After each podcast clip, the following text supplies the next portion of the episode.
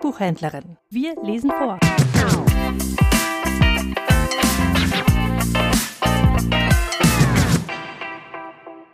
Märchen und Geschichten zur Winterzeit.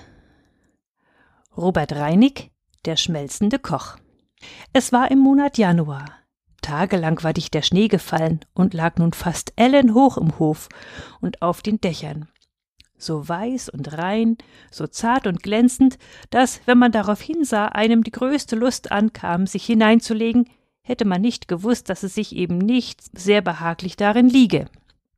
Endlich teilten sich die Wolken, der blaue Himmel schaute freundlich wieder hervor und lockte auch gleich drei lustige Kinder, zwei Knaben und ein Mädchen, aus der engen Stube in den Hof hinaus.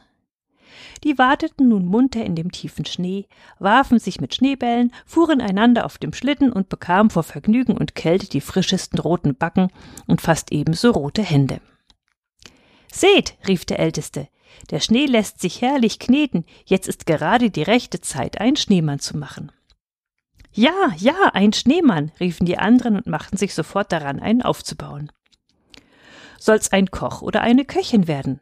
fragte das Mädchen. Ein Koch, ein Koch, war die Antwort. Ein Schneemann ist viel hübscher als eine Schneefrau, die ist plump und hat keine zwei Beine. So ward denn die Statue eines Koches aufgerichtet und stand in wenigen Stunden da viel weißer und stattlicher als der magere Koch, den der Gutsbesitzer sich kürzlich aus Paris mitgebracht. Der ging zwar auch immer in weiß gekleidet, aber sah doch oft recht schmutzig aus. Nun will ich euch einmal den schönen Schneemann beschreiben, den die Kinder sich aufbauten. Seine Beine bestanden aus zwei plumpen Säulen, die eher einem Paar Elefantenbeinen als menschlichen Gliedmaßen ähnlich sahen. Darauf ruhte der Leib, ein großer, dicker Schneeklumpen.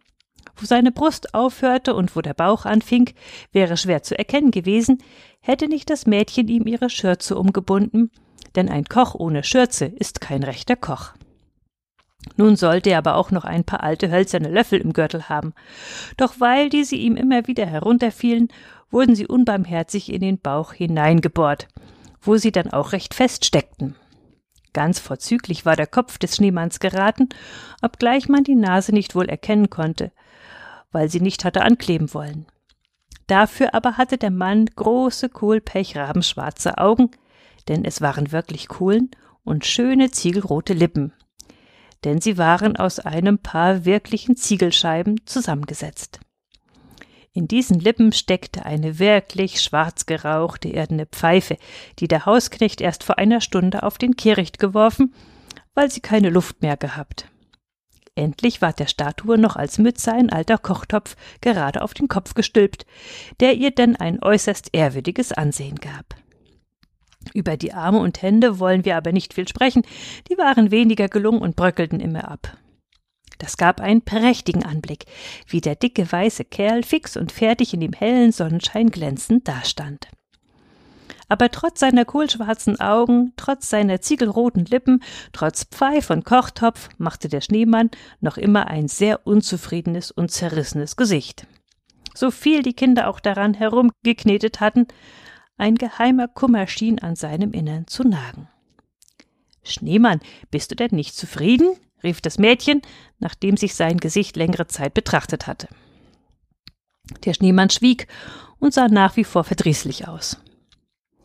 Ich weiß, was ihm fehlt, sprach der älteste Knabe. Er ist ein Koch und hat keinen Herd. Kommt her, den müssen wir noch bauen. Und rasch trugen sie Steine zusammen und bauten vor dem Schneemann einen Herd. Schneemann, bist du nun zufrieden? riefen die Kinder. Aber der schwieg und sah brummig aus, nach wie vor. Aha, auf den Herd gehören Töpfe, die sollst du haben, sprach das Mädchen und holte rasch einige Scherben vom Kehrichthaufen und stellte sie auf die Steine. Aber der Schneemann sah unzufrieden aus, nach wie vor. Jetzt will ich euch sagen, was ihm fehlt, sprach der jüngere Knabe. Er will kochen und hat kein Feuer, und dazu friert ihn auch. Kommt, lasst uns Feuer holen. Rasch brachten sie nun Späne aus der Küche herbei, steckten sie an, und bald brannte ein großmächtiges Feuer vor dem Schneemann auf dem Herd. Nun, Alter, riefen die Kinder, ist dir doch endlich wohl, nicht wahr? Und siehe da, die zerrissenen Gesichtszüge des Schneemanns veränderten sich wirklich. Seine Miene wurde milde und weich, die Lippen gingen ihm auseinander, die Pfeife fiel ihm aus dem Munde. Seht, seht, endlich ist er zufrieden, jubelten die Kinder, seht, wie gerührt er ist, wie ihm die Tränen über die Backen laufen. Und so war es auch wirklich. Der gute Schneemann war so gerührt, wie kein Mensch es jemals werden kann.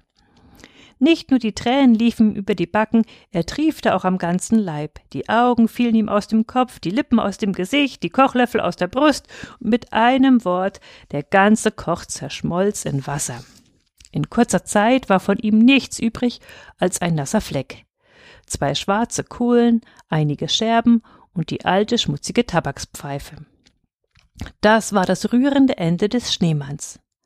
Ob die Kinder wohl auch vor Rührung darüber Tränen vergossen haben? Nein, auch nicht eine einzige. Im Gegenteil, sie lachten aus vollem Halse darüber, denn sie hatten sich einen lustigen Spaß gemacht und sich königlich daran vergnügt.